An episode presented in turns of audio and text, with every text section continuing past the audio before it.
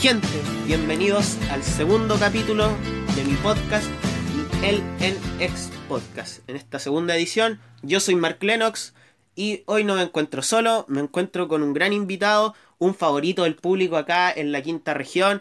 Ha pisado varias agrupaciones como en- acá en la quinta región, en Santiago, en Rancagua.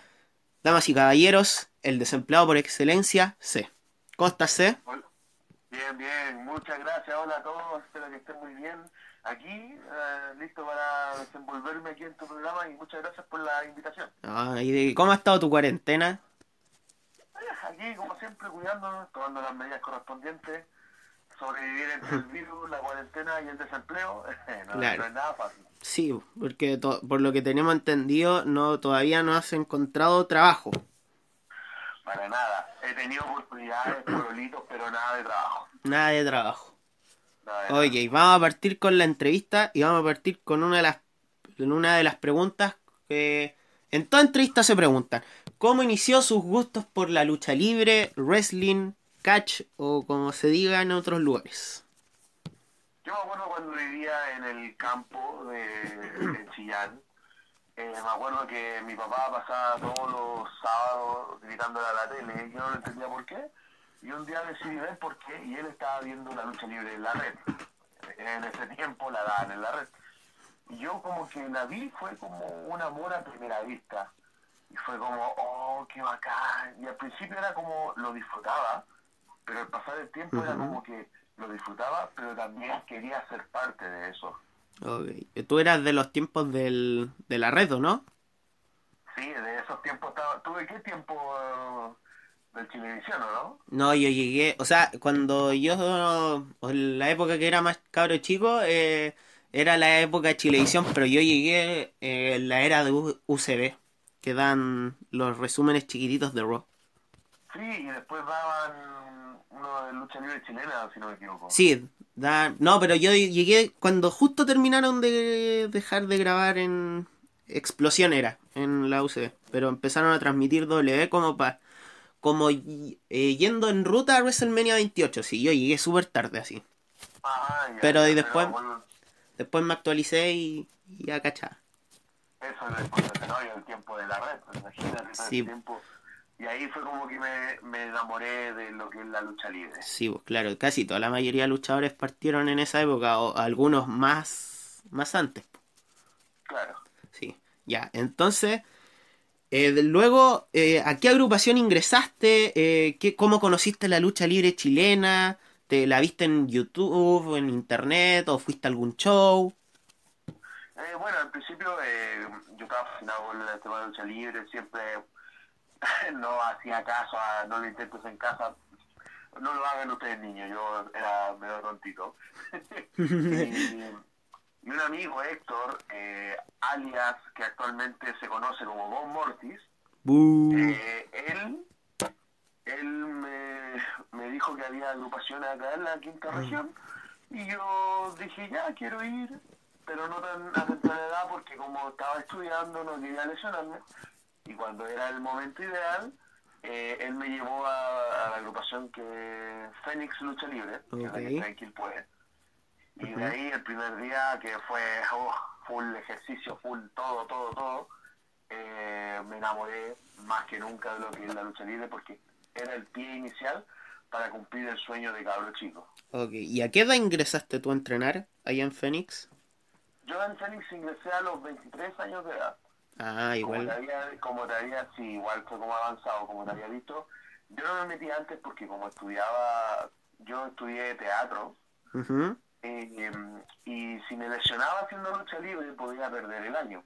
Claro. Entonces esperé hasta el último año, que es cuando no necesitáis mucho como el sentido físico para poder meterme a la lucha libre. Pero eso me ayudó para poder progresar más rápido en lo que es la lucha libre.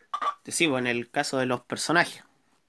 De los personajes, Sí. del, del pararse en escena, del hablar y el tema corporal también me ayudó mucho, bastante el paso a teatro. Así que Claro. sí, ingresé a los 23 años, un poco tarde, pero los años anteriores los tuve en fortalecer las otras partes del cuerpo y mentalmente también. Sí, pues. No, es igual, tampoco a la edad que ingresaste no era, no era, yo creo que era la edad perfecta, o sea, yo, en mi caso, yo entré muy temprano, entré a los 13 y estaba estudiando, y sigo estudiando todavía, y me arriesgo a lesión y toda la cuestión, pero yo creo que esa edad, yo creo que es la indicada, o sea, de los 18 para arriba, siento que es una buena edad para empezar a entrenar lucha, que en todo caso estáis joven y el co tenéis la tenéis la libertad de hacerlo, ¿cachai? Igual yo te envidio, Lennox, Sí, po. porque tú empezaste, empezaste antes. Entonces, sí, pues yo empecé muy Pero- chico. pero igual tienes todo el camino por delante y, y te vas a dar cuenta que a pesar de lo difícil es un camino hermoso. Sí, sí, ya. Entonces nos dijiste que entraste a la academia de Fénix. Exacto. Ahí, ¿cuántos meses estuviste entrenando para el debut? Eh, yo estuve entrenando en... estuve entrenando prácticamente em, como ocho meses APP, Ya. ocho meses un entrenamiento eh, todos los días, casi todo el era lo único que hacía y, y eso me ayudó a avanzar muy rápido. ok. Y eh, bueno, entre medio de eso también tuve una pequeña lesión. ¿En el entrenamiento? El entrenamiento Ah. una lesión que eso me ayudó a tener más conciencia de lo que estamos haciendo, que no es llegar y lanzarse, sino que es todo se aprende, la pasión, luchar y todo, pero también tiene que aprender los riesgos que te conlleva. Claro. Y, y luego de ocho meses recibí la llamada de vas a luchar y fue como ¡ah! Como, Es la mucha emoción cuando te dicen que vas a debutar. obvio, obvio, o sea, es, em, es como ya, solo faltan horas para cumplir el sueño de tu vida. Pero a ti te, te, te llamaron te, o te hablaron cara a cara, así. Yo me acuerdo que estaba tomando, estaba entonces que mi familia dijeron, y de repente recibo la llamada de la de los encargados de, de Fénix, Ya. diciéndome que qué le, eh, qué le parece si luchas en el viento del cielo al infierno, eh, así tenéis que hacer pareja junto al del J, que actualmente es el árbitro Javier, Javier Y- Trujillo, sí, sí me acuerdo. Y qué me parece si queréis debutar y todo, y yo como que, antes de decir que sí, como que lo único que tenía es ver el calendario, y vi que quedan dos semanas, y fue como, ya, démosle. Mm. y fueron como dos semanas muy agitadas porque tenía que hacerme el traje, juntarme con Javier, hablar de movimientos, ensayarlo, ver que nuestras ropas sean iguales, el Claro. tema todo, todo, dos semanas, y fue Sí, no dormí muy bien. me imagino el mismo caso cuando me avisaron a mí, pero... Bueno, eh, entonces nos contaste que tú debutaste en el evento del, del Cielo al Infierno, en Fénix. ¿Cómo fue el debut? ¿Contra quién luchaste? ¿Cómo fue? Mira, al principio, primero querer el lugar y fue en el gimnasio municipal de, de Quilpué, también 500 personas. Y fue como, oh, ya, démosle, y nos dijeron, ya, ustedes hacen esto. Y su lucha va a ser por los campeonatos en pareja. O sea, con 200 personas y encima vas por los títulos Claro. en pareja. Es como, oh, wow. sí. Yo, ese momento fue como, ah, es este el, la- el momento de, de- del sueño que he luchado por tanto tiempo y de aquí empieza tu camino. Y yo recuerdo que con Javier al salir nos abrazamos, bien fuerte, Ujú. digamos varias veces, perdón la palabra, Sí, sí. no, de- y ya cuando salió, ah, cuando uno empezó a ya empezó el juego y, y el debut fue súper no, nos sentimos muy bien, Javier. Eh, y cuando terminó la lucha, lo único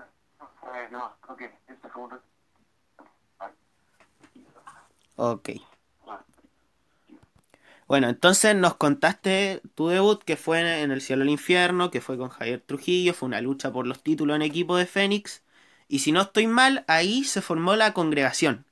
Cuéntanos cómo fue la congregación, cómo se formó, quiénes lo conforman o lo conformaban en este caso.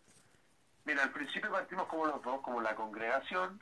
Eh, más que nada el nombre se, se nos ocurrió que estábamos viendo, justo en esa época era la, la Virgen de los Vázquez. Y justo en las noticias dijeron de aquí se viene la congregación llegando y yo con, con Javier, Javier, la congregación, porque de los otros nombres me cacha, por los otros hombres eran los Illuminatos, Ujú. ¿cachai? los otros eran los representantes de los Vázquez, una cuestión así. La representación de los como- Vázquez. como de los Vázquez, un nombrecito así. Y los otros eran los, los ¿cómo se llama? Los, las ovejas del señor Cacha. Entonces, como que ahí escuchamos eso y dijimos, ya, la congregación. Y después de eso empezamos a hacer unas seguillas de lucha. Y nosotros éramos como más espectáculo que lucha y eso le encantaba al público. Ujú. ¿Y quién le conformaba la congregación? ¿Cuántos miembros eran? Mira, al principio éramos, era el Javier y yo, y después, en base de una seguidilla de derrotas que tuvimos los dos, eh, decidimos conformar a, a más gente, que en este caso fueron tres personas más, sí, el de A, el de M y el de D, y ahí formamos la gran congregación. La idea era dominar todos los- sectores de Fénix Lucha Libre. Claro, y ustedes eran eh, reconocidos por ser Hills, por así decirlo.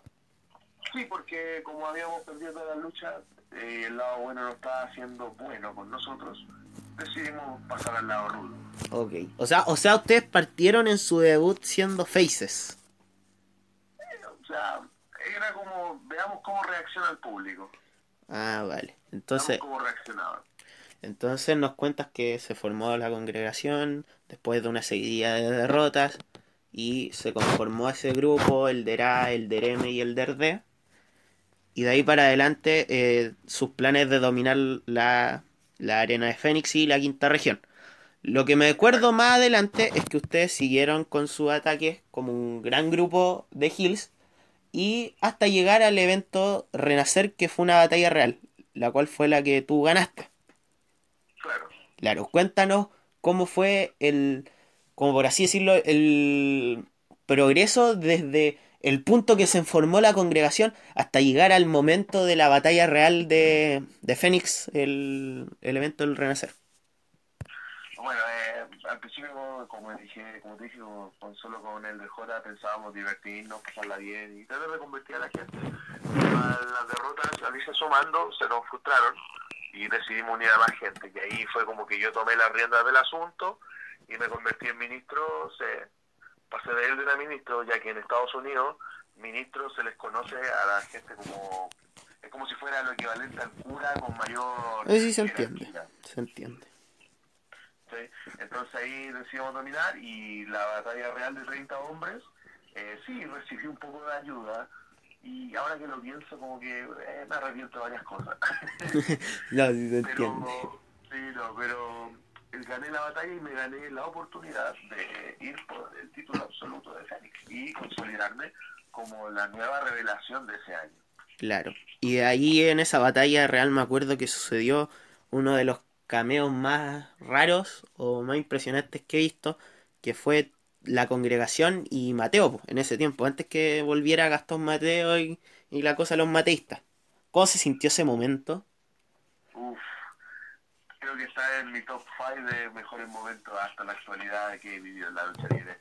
Compartir ese, ese, ese, ese ring con ese señorón de la lucha libre, eh, no, increíble. Yo encantado, ahora que lo pienso, encantado de haber recibido su, su movimiento. Mm, Después lo tuvimos que eliminar, obvio, era Sí. parte del negocio, pero agradecido y contento. En un momento, de verdad, pensé que se iba a unir a nosotros, pero no, no pasó. ¿Qué hubiera pasado si el Gastón Mateo se hubiera unido a la congregación? En ese caso. Yo creo que hubiéramos dominado, hubiéramos ganado varios títulos y después yo me hubiera puesto celoso porque él hubiera tenido toda la atención y lo hubiera traicionado. Sencillo, Sencillo, sí. sencillo. Te- Teníais los planes listos. En ese tiempo, sí. Sí. Ya, entonces nos cuentas que ganaste la batalla real de un- del evento de Fénix y llegaste a una lucha en Renacer con el campeón de en ese tiempo que era Cazador, si no estoy mal. Exacto, cazador. ¿Cómo fue esa lucha? Eh, ¿Fue tu primer main event, si no estoy mal o no? Sí, fue el primer main event, pues de vuelta al gimnasio municipal. Yo me acuerdo que ese día no, no podía dormir, a pesar de toda la maldad que tenía no podía dormir porque igual es un evento central, Sí. es un evento importante. Y la anécdota también que por primera vez estaba Ariel Levy, entonces había mucha gente. ¿Verdad, po? Te, que Ariel Levy recién se estaba, era una como una revelación grande. Exacto, entonces fue como el ancla para que la gente fuera y estuvo lleno, muy precioso, muy bello. Y ahí tuve mi lucha con Cazador, que a pesar de que la perdí, fue... Yo me acuerdo que perdí todo el tema, llegué a mi casa y como que me quedé dormido al tiro. Y ahí en esa lucha volvió Cross, si no estoy mal. Ese hombre, no, me cae bien, Cross. Eh, sí, volvió porque nosotros en la congregación estábamos haciendo su pillería y él la evitó, y pero la derrota no, no fue culpa De él. culpa de él. Al final yo tuve la oportunidad de ganar nuevamente y por mi por creerme el más vivo, el más vivo como se dice en Chile, eh, terminé cediendo y perdí la lucha del main event Oh. de. Ok, entonces perdiste tu lucha en Renacer, lamentablemente. Bueno, y mucha gente eh, recuerda, o bueno, en mi caso, que del Renacer para adelante fue la decadencia de la congregación. No sé si eso es eh, para ti es así o no es así. Cuéntanos qué pasó después de esa lucha, tu primer main event. Eres malo, Lennox, Por- bien malo. No, no soy malo, estoy preguntando ¿Qué nomás. hay vieja herida? ¿ah? ¿Por qué? ¿Para qué con eso? Ah, no, no, yo solo pregunto. Sí, pues, como tú dices, ahí comenzó la decadencia de la congregación porque después de renacer eh, fue estuvimos perdiendo todas nuestras luchas, perdíamos todo, absolutamente todo, y con eso se perdió la paciencia. Yo me acuerdo que el post-show de renacer, eh, no, yo mismo eché a Elder J por atrevido, y pucha, si, si Javier me escucha en este momento, le pido disculpas porque en ese tiempo era tonto y solo quería poder. Y en ese momento perdí un buen amigo porque nosotros entrenábamos juntos y lo perdí por mi avaricia. O sea, ahora volvemos a conversar, pero no es como lo mismo cuando estoy porque lo- igual lo traicioné y le pegué así que Javier, un abrazo y que esté bien, compadre. Claro. Entonces nos cuentas que el primer eliminado fue el Der J. Exacto. Y después, ¿qué pasó con la congregación? Bueno, después de la lucha se nos dieron la oportunidad de reivindicarnos en el evento del cielo al infierno. Ok. Ahí, ahí yo tenía la oportunidad de nuevo titular de una fatal de cuatro. Los mis muchachos tenían la oportunidad por el 24-7 y por los campeonatos en pareja. Ok. El 24-7 fracasó, el pareja fracasó. Y como anécdota, cuando los muchachos, el de M y el de RA, perdieron la lucha, decidieron renunciar ahí mismo a la congregación. Uh, O sea, imagínate, yo entré a mi lucha sabiendo que ya solamente me quedaba una persona, que era el Y- Der D. Oh, era el del D. claro. Y perdí mi lucha también, y, y ahí yo ya empecé mi declive como ministro. Entonces nos comentas que en, en ese del cielo al infierno, la, todas las luchas que tenía la congregación las perdió y dos de esos miembros se van y te va quedando un aliado, que es Claro. el Der D. El del D. ¿Qué pasó con él? ¿Qué pasó durante esos shows? ¿Siguieron siendo amigos? ¿Se separaron? ¿Qué pasó?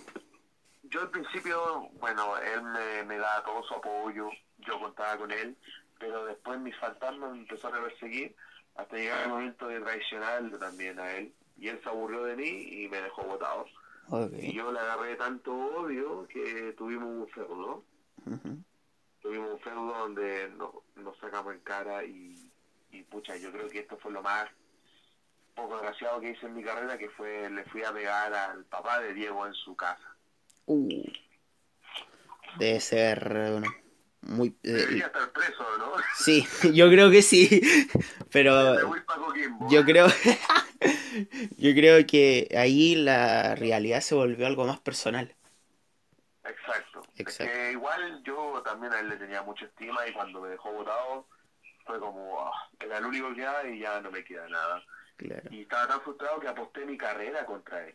¿Verdad? Se había olvidado que usted apostó su carrera en una lucha de ataúd. Claro, en una lucha de ataúd donde nos sacamos la cresta.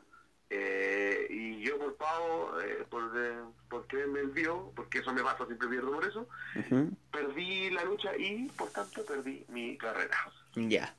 Ahí, en ese punto, yo me acuerdo que eh, salió el show de Expo Lucha, si no estoy mal.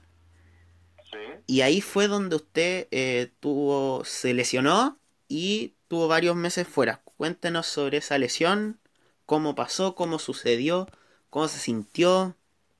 Claro, supuestamente Expo Lucha iba a ser como mi regreso después de haber perdido mi carrera, Ok, ya, ya que me dieron otra oportunidad. Y al recibir mi primera oportunidad de volver, me lesionó torpemente.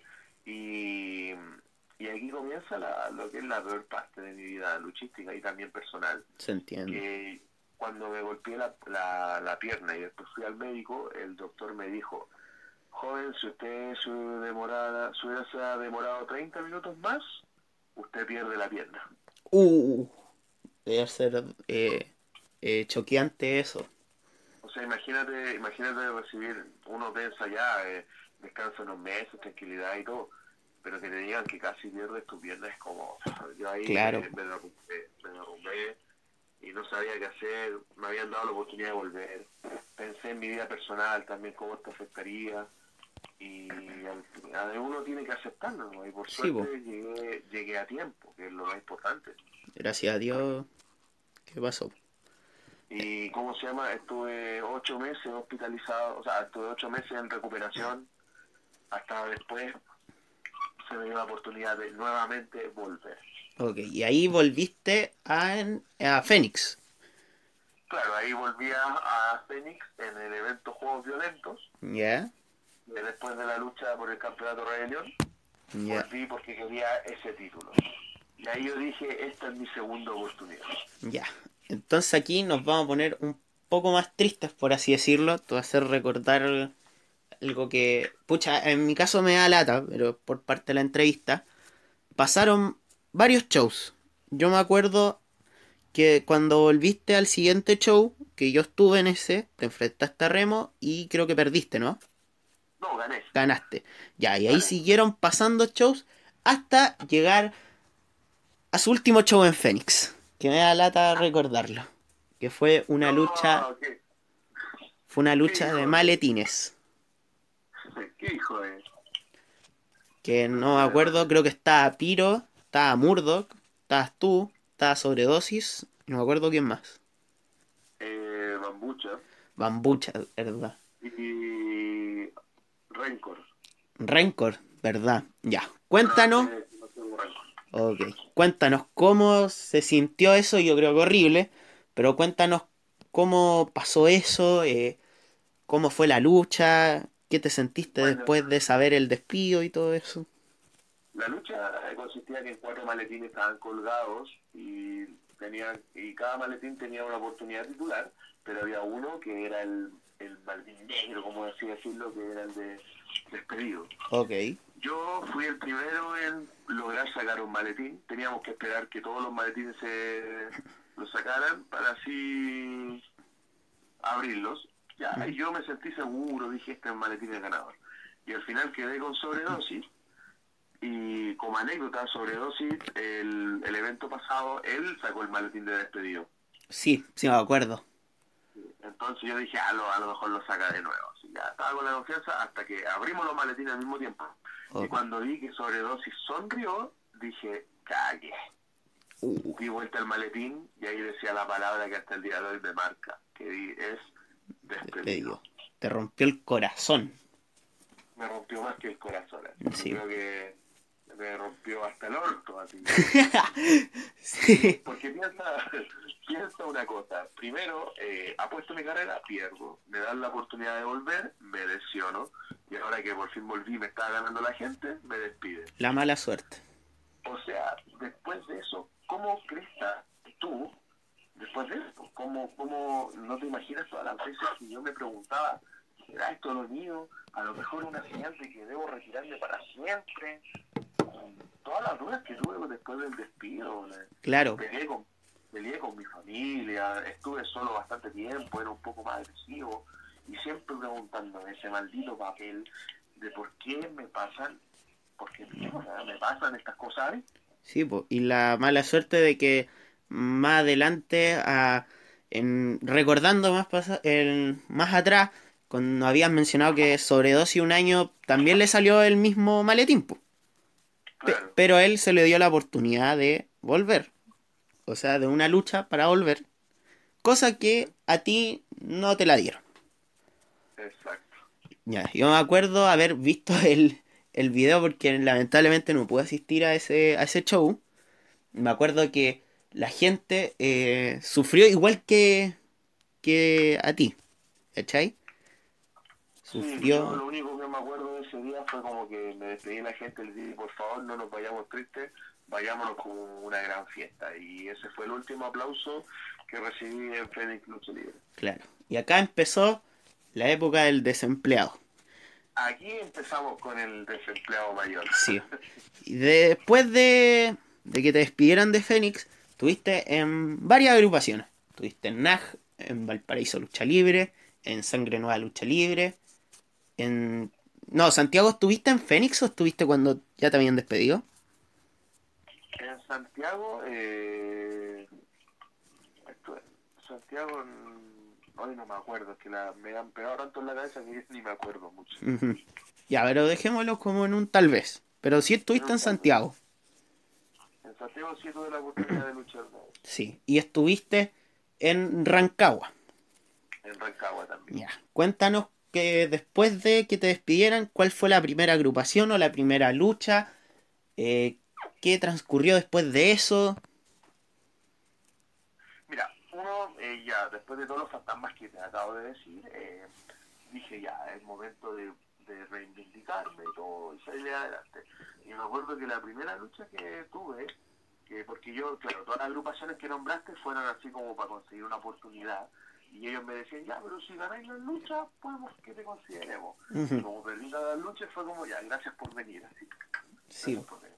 Y la primera lucha que tuve fue en San que fue una lucha en pareja que era Amazon, Jay, Jay de Silva contra Stone Dragon y Ministro Sánchez. Sí, me acuerdo de esa lucha, estuve en ese show. Estuve de Y pool. bueno, la- aprovecho mandar un saludo a Stone Dragon, que eh, él fue el que me motivó para que siguiera luchando. Así que le tengo gran cariño y un gran abrazo a, a mi compadre ahí que está ahí en cuarentena. Ok, saludos a Stone Dragon. y la oportunidad titular, eh, se dio la oportunidad titular para ser campeón regional en Rancagua contra Capitán. Le mando un saludo muy grande a mi compadre que debe estar ahí en buque. Y gané esa lucha, fui el primer campeón y después de eso la agrupación desaparece. ¿Verdad, po? Que dele hasta en un descanso. Está en un descanso que ahí yo estoy dando la llamada apenas sano. Ahí le mando un saludo ahí a la gente. de- ¿ah? Y, y yo pero la mala suerte, ¿no? Claro. tengo, gané el título, pude mejorar y sacar la agrupación. Y yo me acuerdo que yo culminé porque yo dije, tengo que hacer desaparecer a Ministro. Ministro tiene mala vibra Ujú, que mal y es y el verde como podría decirlo fue en un evento de Nueva Alianza Guerrera Ok. en el cual yo me enfrenté al dueño eh, Aló, C. Se nos va la señal de C. Se nos va la señal de C. Obviamente. aló, eh, Aló, C. sí perdón si se corta es que como el plan que pagué el básico está me da mala la señal Uh, ya, siga, continúe nomás con su historia. Ahora se escucha mejor. Sí, como te había dicho, querido Lennox, eh, tuve la lucha con Ricky Millones y ahí nació el necesito de este trabajo. Claro, sí, me acuerdo de ese show. ahí nació el Necesito el Trabajo y de ahí en adelante empezó lo que sería ahora eh, el ascenso, se podría decir. Sí. Que ya pues, el problema era que como no tenía plata, el traje se me rompía, a veces no tenía para bañarme, iba desordenado Eh, sí, y sí, era un vagabundo. claro.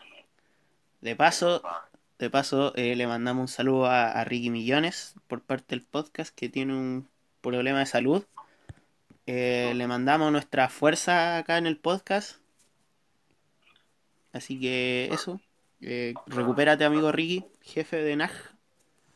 Que se recupere nomás por volver con Mm, Ya, entonces nos contaste que el personaje de C salió en NAG. Pero, fue, fue el punto cool, ese fue el punto inicial. claro, Eh, Entonces, el nació desde que me despidieron de Finex. sí, dije, ya, si me despiden, que me despidan con honor. Volver a ascender y conseguir trabajo. sí, pero claro, pero cuando empezó como el, el- la frase de necesito este trabajo y el desempleado en sí, partió en, en. El, claro, en el show de Nike. Sí, y después te cambiaste el nombre a C en un evento de sangre nueva. Eres muy amable, Lennox. Claro, lo siento. Eres, eres muy amable. No, no, lo que pasa es que eres muy amable al decir que me cambié el nombre, porque en realidad yo no lo cambié. ¿Cómo? No, pues lo que pasa es que me llamaron de, lo, de la Asociación Nacional de Derechos de Autor, Ya. que ya no me podía llamar más ministro porque no había pagado la cuota mensual para tener ese nombre y me lo quitaron. Entonces, Oh. ¿qué fue lo único que me quedó? Sí. sé, y nada más. Y yo dije, ya sé, si nací como sé en este mundo, moriré como sé en este mundo. Y ahí empezó, nació C, Claro. alguien que ya perdió todo, que no tiene miedo de perder nada. Lo Ujú. único que quiere es un trabajo honesto, donde se gane la vida honestamente y poder seguir haciendo lo que más ama, que es la lucha libre. Claro. Entonces, mira, vamos a, a tratar de ahora conversar de, de tu paso por Sangre Nueva hasta donde quedó antes de la cuarentena. Y después vamos a hablar de DLA, que fue la agrupación que tuviste el primer campeonato. Pero antes de todo, yo te quiero hacer una pregunta.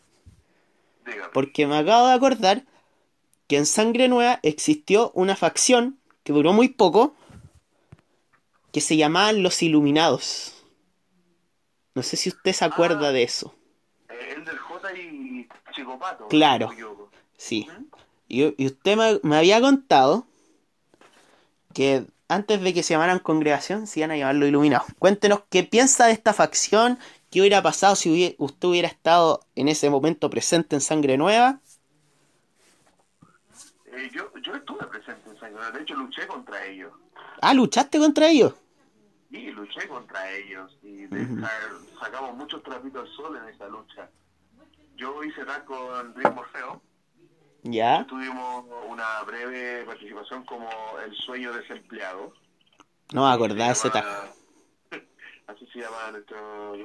Y nada, o sea, yo igual ahí con, con el del J, acá Javier, eh, pudimos hablar y resolver nuestra diferencia y todo se resolvió en la lucha que, que al final nos dimos la mano y le dije sigue tu camino, si crees que es correcto, yo seguiré el mío y nada, siempre agradecido y ya bien al chico pato. Nada de rencor, como te dije, fue como todo lo malo que era el ministro se fue.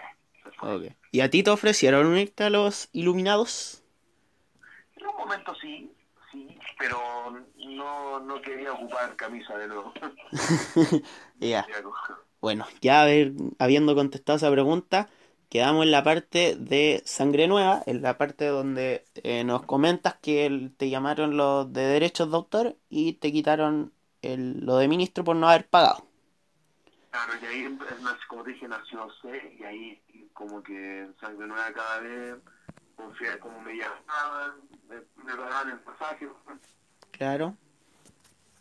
Aló, se nos fuese de nuevo, se nos fuese. ¿Me escucháis? ¿Me escucháis? Sí, ahora sí sé. Ya, perdón a todos los que escuchan, perdón porque mi, eh, mi señal es muy pobre, tengo un plan WOM básico Aguante, y, WOM. y vivo en el campo.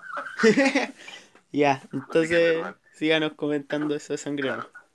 Y de a poco en fui ascendiendo, ascendiendo, ascendiendo, y la directiva empezó a tener un poco más confianza en mí y a darme más oportunidades. Claro, porque me acuerdo que tuviste eh, varias luchas en la cual eh, pasando los años, o sea, pasando los meses más que nada, eh, te iban cambiando de lucha, me acuerdo. Yo me acuerdo que tú ibas a estar en una lucha por el por un título, no me acuerdo si era el máximo o el de Villa Alemana, y te cambiaron a otra lucha. Sí, porque no sé por qué la presidenta de Sangre Nueva me agarró odio y no sé por qué, o bronca o por algo que le había hecho, y me empezó a poner dificultades, me ponía dos contra uno, eh, como que me decía ya, tenéis lucha titular, pero no, sabes que no, no puede enfrentarse campeón contigo, te damos otra lucha. Y yo como que lo único que decía, ya, démosle, desafío es desafío. Ok. Entonces, eh, pasaste un, un largo camino, por así decirlo, hasta llegar a, la- a esa lucha por el título de Villa Alemana, que era eh, Mati Superfly versus Judas y contra ti, si no estoy mal. Exacto. ¿Cómo fue esa lucha? Haber sufrido tanta humillación por parte de la presidenta, porque me, por ejemplo, me acuerdo que una lucha que tuve con Ty Anderson y Judas, si yo perdía, eh, tenía que limpiar los baños, perdí, y limpié los baños. Eh, y muchas humillaciones más, como vender, no eran humillaciones, pero la forma en que lo hacía la presidenta era humillante para mí. Eh, estar en el carrito, eh, muchas cosas más desagradables que si me acuerdo creo que voy a vomitar. Ah, Entonces no te recuerdo lo otro que me acordé. ya, ya, por favor. Ya. qué, qué, qué ¿verdad? No, no es cagüinero, es la- es las promos, es las promos. Y entonces, hasta que gané mi oportunidad titular eh, por el campeonato de Villa Alemana y esa lucha, wow. Oh, Claro. dentro de las tres favoritas de mi carrera, y uno de los momentos más lindos que tuve, que fue haber ganado el título ante dos grandes adversarios, no me la podía creer después de toda la humillación, después de todo lo que tuve que sufrir, me acordé de todo lo que pasé por tenis, cuando me pidieron, lo de la pierna, todo, y todo se resumió yo levantando el título. Y yo dije, Hermoso momento. yo, yo dije aquí por fin voy a poder tener la estabilidad que tanto necesitaba. Sí. Ja, ja, ja, ja, ja, ja, tenía que aparecer la autoridad, po, ¿eh? Sí, vos. A ti siempre como que la- autoridades te tienen mala. Pero es que yo le he hecho algo que le, yo me pregunto, tal vez le deberé plata. No sé. No sé si yo, mira, yo solamente quiero trabajar. Y yo me acuerdo que la presidenta me hizo firmar el contrato así como de que legalmente que iba a ser luchador, que la está esperando, pero me hizo no me hizo no leer la letra chica. Ok. Que yo, yo iba a ser su esclavo de la presidenta. Chu, la letra chica. La letra chica, y como yo no tenía lente en ese momento, no lo leí, pues. Ya. Sí, se No lo leí. Y me acuerdo que el primer acto, el primero y último, porque después justo nos fuimos a cuarentena, Sí. y, y esa imagen me quedó más grabada, que tuve que pegarle a mi contrincante Matty Fly. Sí, vos, sí, me acuerdo que tuvo la revancha. Que fue un mano a mano. Claro, la revancha, una muy buena lucha también, le recuerdo con cariño, le, le pude ganar a Matty Fly. Nos dimos la mano en ese respeto, apareció la presidenta y dijo, obedece la letra, o te despido, o no hay nada. Y, y ahora no sé por qué, estaba desesperado, necesitaba la plata y, y le... No, fue horrible, como que tan- eh, por, por el título, Oh, conseguir eso. aló, se nos desconectó C de nuevo. ¡Aló! Aló, C, C, ¿no escucha? ¡Aló, aló, aló! Ahora ¿Sí te escuchamos escucha? bien, sí. Sí, perdón. ¿Sí o no? Sí, sí. Dale, va. Ya. Entonces nos comentas lo de la letra chica en Sangre Nueva. Teniendo tu. Mati Superfly teniendo su revancha en un mano a mano. La cual se dieron la señal de respeto y tuviste que obedecer a la presidenta y atacarlo. Exacto, y hasta el día de hoy me arrepiento porque era como Claro. mi alma. Pero estaba desesperado por Lennox sin necesidad de la pega. Sí. Y ahí no te recuerdo lo otro porque me acuerdo que después hubo un, un otro show. Pero ahí salió una promo tuya. La cual mejor no recordarte para no hacerte vomitar. La del baño, ¿cierto? La del baño de fanboy. Ya, dejémosla ahí, por favor. Dejémosla hasta ahí, no. Busca, todavía me veo las manos. Búsquenlo en el Instagram de, de Sangre Nueva y- o en el Instagram de C. Lo pueden encontrar ahí. Síganme en mi Sí. Instagram, sí, y nada más. Y si quieren pasar un bonito momento en cuarentena, revisando el día a día de C en cuarentena junto a la familia C. Claro. Buena promo. Buena, buen video ese. Después te paso las 10 lucas por dejarme dejar auspiciar mi canal. No, no, para ti. Dele nomás. Ya. Entonces, ahí dejamos con sangre nueva porque después, obviamente, ocurrió lo de la cuarentena y la mayoría de agrupaciones, o todas, eh, no han podido volver. Es una pena, pero son medidas que hay que tomar. Sí. Y ahora nos vamos a ir a, la, a otra agrupación, que es DLA, que fue antes de Sangre Nueva, pero la ponemos ahora, donde tú partiste luchando normal y hasta donde nos comentabas que te enfrentaste a Capitán por el, por el título regional en una lucha inaugural. Y, y después, no ¿qué pasó después de eso? Cuéntanos. Bueno, como te dije, eh, gané la lucha y lo defendí después en otro evento contra... ¿Cómo se llama? Uy, no Da lo mismo el nombre, solo cuenta. Ya, defendí el... Ahí esta parte muy buena. eh, lo defendí una vez más y después tenía la oportunidad de defenderlo en Santiago, pero por problemas ajenos a la agrupación el evento se canceló y ese fue el último el último evento que hizo de Leal. Sí, po. Pero la última defensa fue con Mansor. Yo no, no me acuerdo muy bien porque no, no iba a los shows de... La última defensa fue con Mansor, una muy buena lucha, muy buen adversario. Aguante Y- Mansor. Sí, aguante Mansor, y saludo también ahí. Saludos. Y esa fue mi última defensa contra él y ya después la agrupación eh, tuvo que descansar y desaparecer por un momento. Claro. Y yo me quedé ahí con el título esperando para poder defenderlo cuando sea digno. Ok. Ahora nos vamos a la última agrupación, que es la que más manejo porque pertenezco ahí, que es la Quinta Pro Wrestling. Acá, acá nos venimos a actualidad pura. Yo me acuerdo porque justo concordó cuando usted llegó, yo tenía que luchar. sí, en la batalla real. En la batalla real. O sea, ah, tú fuiste uno de los de los 10 que me pegaron. No, no, yo le fui a pegar a, a, a Caín y a Axel solo. No, no. Ahí le- voy, a, voy a hablar con. No, porque Triple A me odia. Voy a hablar con uno de los técnicos ahí. Voy a pedirle el video y ver si tú estás ahí metido. Sí, ya, pero cuéntanos cómo se te ocurrió llegar a la Quinta Pro, porque yo me acuerdo que usted golpeó la puerta, el portón del Volor CrossFit a pedir pega. Cuéntenos qué pasó ahí, sintió. Eh, en esa, a esa hora yo, yo siempre supe la existencia de la Quinta Pro, pero mm, como no tenía tanta plata para movilizarme, mi movimiento era más que nada en alrededor de mi población, tratando de hacer pololitos, de carpintería, electricista, Claro, sea.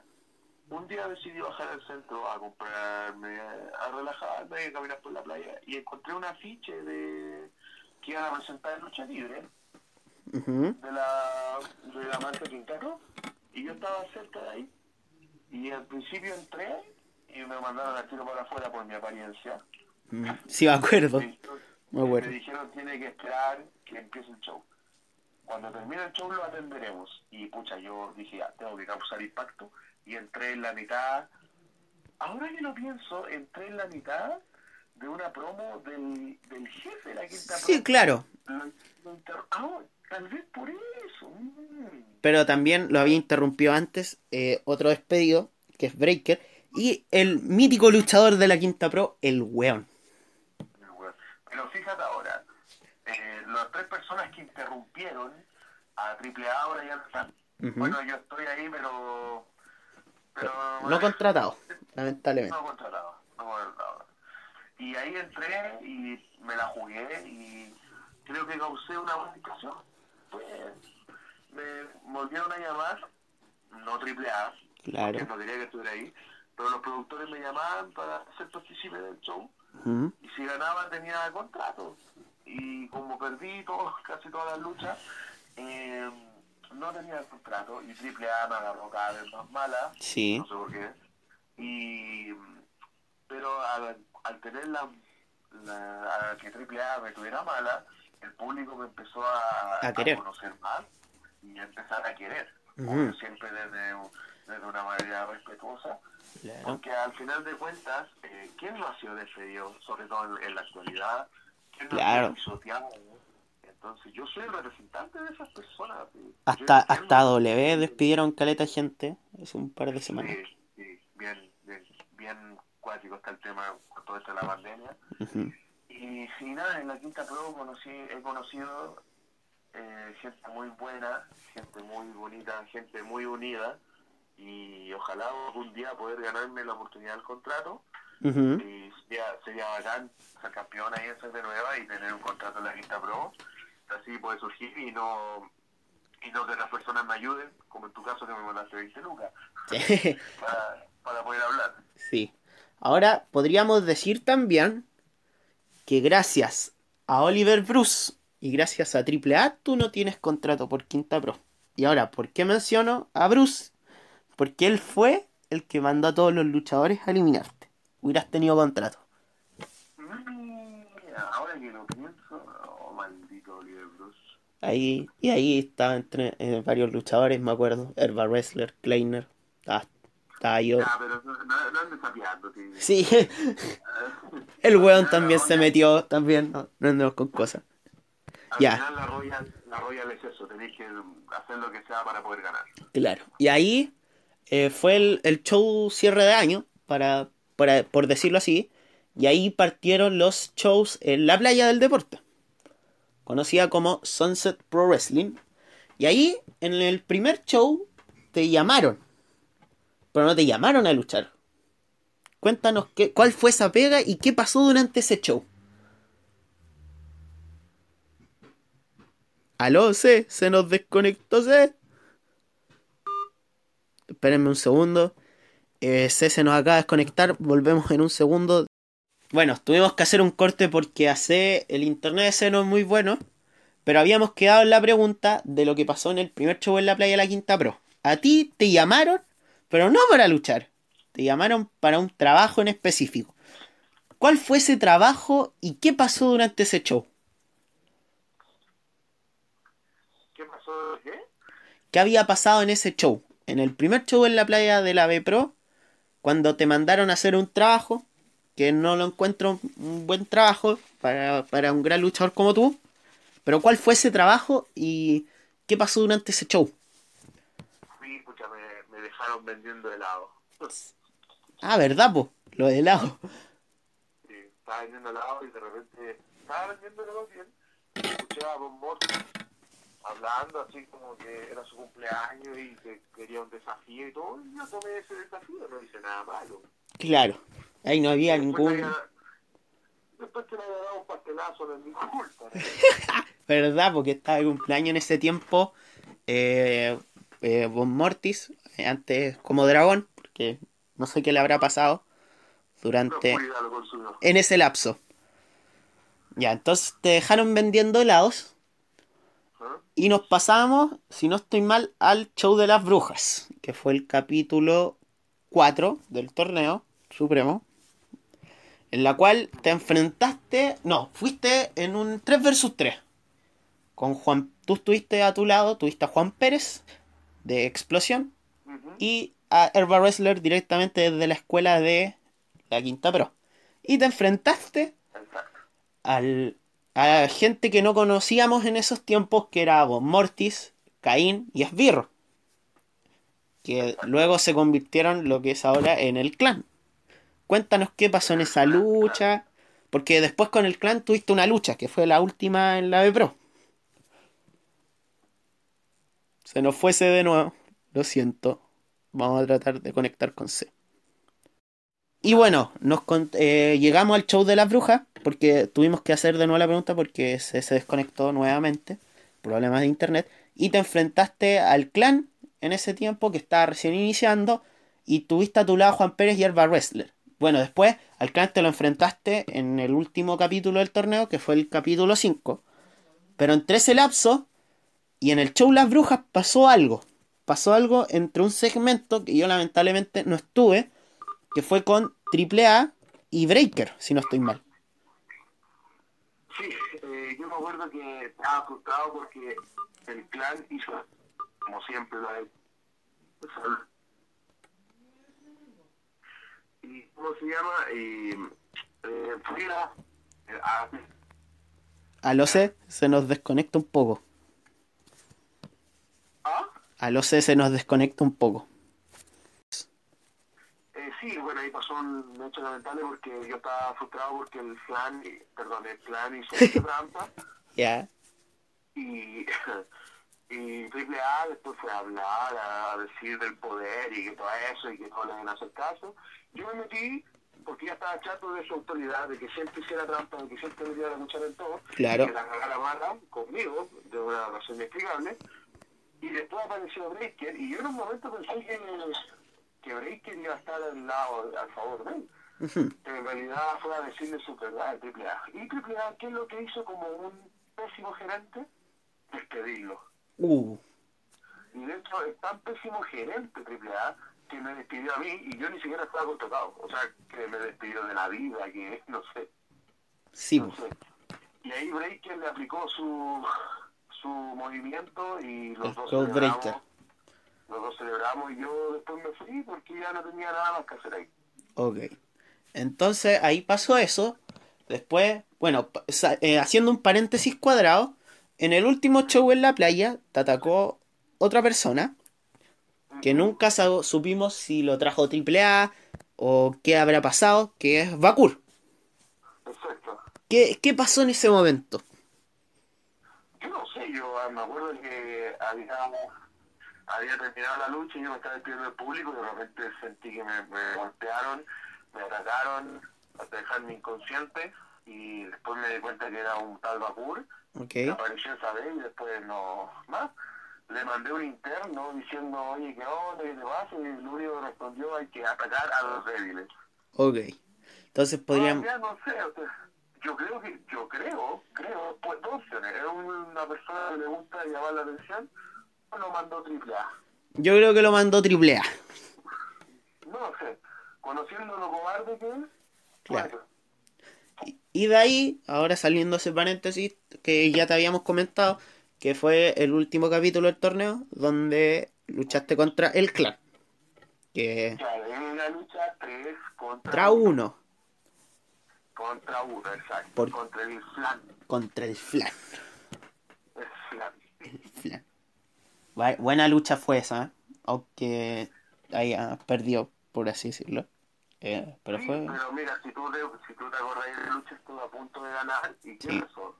Pero, por favor, ¿qué pasó? Ah, ok, ¿qué cosa? ¿Qué pasó cuando estuve a punto de ganar la lucha? Oye, en contexto, le hiciste un movimiento muy impactante, esbirro, empezaste a hacer el conteo y AAA bajó al árbitro del ring, le agarró la, la pierna y ¡pa! lo sacó y le empezó a decir que había algo en el ring, que se iba a caer.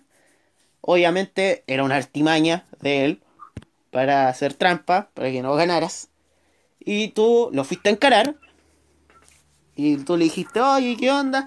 Y de la nada sale Caín con la tremenda patada. Sale Esbirro con un bulldozer. Y terminando con Von Mortis haciendo el viaje a Transilvania. Y haciendo la cuenta de tres y ganando la lucha. Exacto. ¿Cómo se sintió fue eso? Mi última lucha. Fue mi última lucha y me sentí pésimo porque tener una lucha de ventaja no es para nada difícil. Tú puedes ser uno Sí, de los más bacanes o más grandes del mundo. Y pero estar en desventaja uno tiene que estar cuidado, sobre todo con un grupo como el clan, que son un grupo maligno, entonces. Y yo cuando, cuando dije, ya, aquí gano uno, dos, tres, y veo a Nemo sacándolo ahí, dije, ya, qué onda, si le debo, yo a hoy me pregunto, los presidentes de Sangre Nueva o de la Quinta Dragón les debo plata que no deben tanto, que yo solo quiero trabajar, quiero apostar a su agrupación. Claro. No quiero ocupar cargo ni nada por el estilo. Yo pienso que, que AAA y la presidenta Sangre Nueva tienen contactos. Y te No quieren sé, caer no. la vía. Siento, siento algo así. No lo sé, Lennox, la verdad es que no lo sé. Eh, lo único que sé es que mm, después yo pensé, ya, esto es la cuarentena, está tranquilo, y Triple A me seguía atacando, o sea, Sí, po. no sé qué es lo que quiere ese hombre, Sí. de verdad. Y luego de eso eh, apareciste en la última entrevista que hizo la Quinta Pro, ya que este, esta semana no se realizó porque despidieron al entrevistador. Cacha, ¿Y quién le pidió? Triple A. Lo- claro, y, y tú imitaste a AAA y antes lo había imitado en una de las mejores promos que he visto en mi vida. con la mejor imitación. No sea patero. no, pero fue buena, fue buena, no, no hay que decir, fue una de las mejores. Gracias, gracias. Fue, fue un gran meme. Por así decirlo. Ya, aquí, por, por esta parte del podcast terminamos la entrevista, pero aún no terminamos contigo. Te vamos... No te vamos a hacer algunas preguntas random para concluir de una manera bonita el podcast y después despedirnos y terminar felizmente, ¿ya? Ni un problema, señor Lennox. Primera pregunta random. ¿Alguna anécdota chistosa que te haya pasado dentro de toda tu carrera? Dentro de toda mi carrera, una anécdota chistosa. eh, me acuerdo que una vez estaba luchando contra Revolt, Ok, Revolt y me, me hizo una macarrana ya. y yo en el giro me tiré un pedo. ¿De verdad? sí, me tiré un pedo y como giré en mi propio eje me lo comí todo. El, el público no se dio cuenta. No porque uno de esos pedos silenciosos pero mortales. Se entiende. solo, solo, solo lo sentí yo nomás. No lo sintieron los demás. no, no lo sintieron los demás. Ya. Otra pregunta random. Nos comentaste que La Roca era tu luchador favorito de W. ¿Algún otro más? ¿Algún otro luchador eh, favorito? Mira, mi luchador actual favorito y el de toda la vida que reemplazó a la roca, John Cena. Grande John Cena. Eres eres uno de los pocos que todavía encuentra grande a, a Cena. Sí, o sea, no me importa todo el hate, a Cena el, el loco ha demostrado que se puede adaptar Y el, el loco tiene algo que muchos muchos luchadores no tienen que es manejar al público. Supongo que una de las... Te voy a hacer la pregunta, pero yo me imagino la respuesta. La mejor lucha que has visto en W. Ahí en. WWE. La mejor lucha que he visto en WWE, uff, oh, bien difícil, bien difícil. Porque, a ver, oh, bueno, de todos los tiempos, ¿cierto? Sí, de todos los tiempos, dale nomás. Todos los tiempos, ¿cuál podría ser? Eh, para mí, la lucha es lo- la mejor de todos los tiempos, eh, la de la triple amenaza en WrestleMania 20. Triple H contra Shawn Michael contra Chris Benoit. El vetado. El, no, Chris Benoit. No, pero grande Chris Benoit. De- hace poco salió un documental de eso. Sí, no, sí, sí lo vi ahí bien crudo. Sí. Pero para mí es la mejor lucha porque fue una lucha que me generó mucha emoción. Fue la primera lucha que me emocioné, Caleta. Sin contar las otras luchas, no sé, como, como si fuera yo fanboy. Eh, Vecina, por ejemplo, cuando ganó por primera vez título de Estados Unidos. ¡Oh, qué buen recuerdo! Claro, o la, actu- si hablaba actualmente la vecina con Styles, el Royal Rumble, Mm. cuando ganó su campeonato número 17. Claro. para mí, pero yo creo que la WrestleMania 30 es la mejor lucha que, que en en tema de W. Ya. Y haciéndote otra pregunta.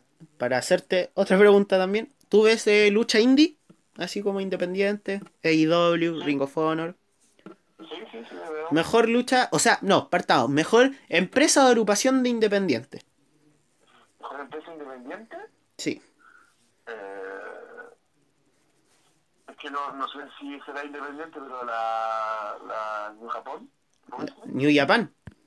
New Japan, Sí, cuenta. es que no, pues sí, es Es que es una empresa, a la- que igual que IWW, pero yo la considero un independiente, porque van, van gente como Colcabana, Claro. va gente como los de New Japan. Sí. Sí. Otra pregunta. Mejor una la mejor lucha que tú has tenido en toda tu carrera. De toda mi carrera. Sí. Uf, Yo creo que es independiente de que haya ganado un título, ¿Mm? el Sangonera Lucha Libre, que para mí es la mejor. Yo creo que la mejor hasta ahora, meramente por el factor nostalgia y por todo lo que significó detrás de esta lucha, Sí. el Main Event de Renacer contra Cazador. Buena lucha. Sí, ¿por qué razón? Por todo lo que contiene esta lucha. Más que la lucha propia, es todo lo que todo lo que tiene detrás, toda la mística, todo lo que se Claro. Todo lo que se vivió. Para mí esa, hasta el momento, va a ser la mejor lucha que he tenido en mi vida. Ok. Ahora acordándome, me acordé de la nada. Me acuerdo que tú antes de luchar fuiste comentarista y anunciador. Exacto. Cuéntanos esa época, aprovechando. Pensando. Nada, o sea, yo fue muy chistoso como fui comentarista en el salón porque yo me acuerdo que estaba probando los micrófonos, Ok. así haciendo pruebas de sonido. Y de repente empecé a probar y empecé, buenas tardes, bienvenidos a Fénix Lucha Libre. Y todos los que están ahí, oh, tienes que ser comentarista. Y yo digo, ¿qué? Y ahí me lancé, me tenían como comentarista y según los comentarios decían que lo hacía súper bien. Eh, tú tuviste de compañero de comentarista a Chico Pato, si no estoy mal. Tuve varios, tuve varios, Chico Pato, eh, y bueno, eh, Diego Sarabia, que es el actual gerente de Fénix, si no me equivoco. Parece. Él, él también fue compañero por mucho tiempo, varios luchadores se fueron alternando como capitán, una vez estuvimos hasta Carnal ahí, Carnal. sí, Ya, entonces, entonces nos comen- fuiste comentarista, pero no fuiste anunciador. Es que hacía las dos pegas, Ah, sí, hay las dos pegas. Ya, hacía las dos pegas. vale. Bueno, eh, yo creo que hasta acá vamos a dejar la, entrevista y las preguntas. Espero que a la gente y a ti se la hayan pasado bien. Hayan disfrutado la gente la entrevista, que supieran un poco más del desempleado por excelencia. Eh, sea algunas últimas palabras, promocionate. Eh, bueno, lo único que les quiero decir primero, gracias por invitación, ¿De qué? eh, y, gra- y gracias por gastarte un minuto en llamar. no hay problema. Y nada, decirle a la gente que, que no importa que si la vida se torna gris, que no importa cuántas veces la vida te puede dar la espalda, siempre, siempre lo importante es que tú tienes que recordar por qué estás luchando, qué es lo que te motiva. Si tú te acuerdas siempre lo que te motiva, vas a seguir adelante. Ya, ok. Entonces pueden encontrar a C también en su Instagram, arroba C y nada más. Y tiene Facebook, ¿o no? No, no, eh, no lo pude pagar. No puedo pagar el Facebook. Sí, El- solo en Instagram. solo Instagram. A mí también me pueden encontrar en Instagram como eh, arroba Marclenox Luchador. Ahí pueden encontrar más información del podcast, siguientes invitados y cualquier otro tipo de información. Esto fue el capítulo de hoy. Espero que les haya gustado y lo esperamos en el capítulo 3. Un saludo.